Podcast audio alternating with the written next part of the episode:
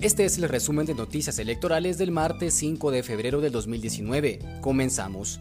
Este día, cuatro partidos políticos recibieron del registro de ciudadanos sus acreditaciones para sus candidatos a la presidencia y vicepresidencia. El primer binomio en recibir sus carnets de inscritos fue el de Fuerza. El ingeniero en sistemas José Mauricio Radford Hernández y el piloto aviador Manuel Abundio Maldonado Estrada recibieron sus credenciales que los acreditan como candidatos a la presidencia y vicepresidencia.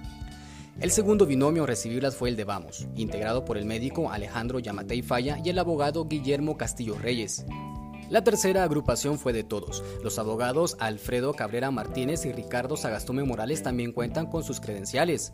Los últimos del día en recibir sus documentos fueron los candidatos de la Unidad Nacional de la Esperanza UNE, la comunicadora Sandra Torres Casanova y el diplomático Carlos Raúl Morales Moscoso.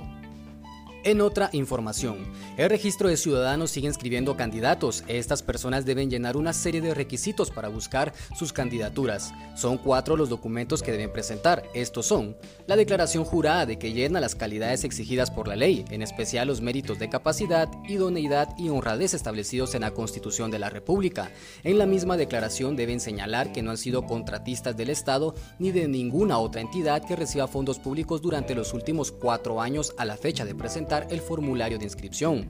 Además, su compromiso de abstenerse a ser contratista después de su inscripción y durante el ejercicio del cargo al que eventualmente resultare electo.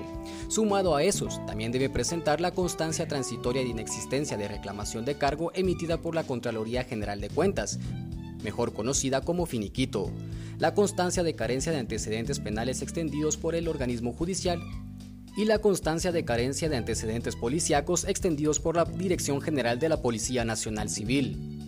Terminamos con nuestro resumen diario de noticias. Gracias por escucharnos y si aún no nos sigues, encuéntranos en Twitter, Facebook e Instagram como arroba confirmado GT. Recuerda que somos Confirmado, un proyecto colaborativo contra la desinformación durante el proceso electoral. Hasta luego.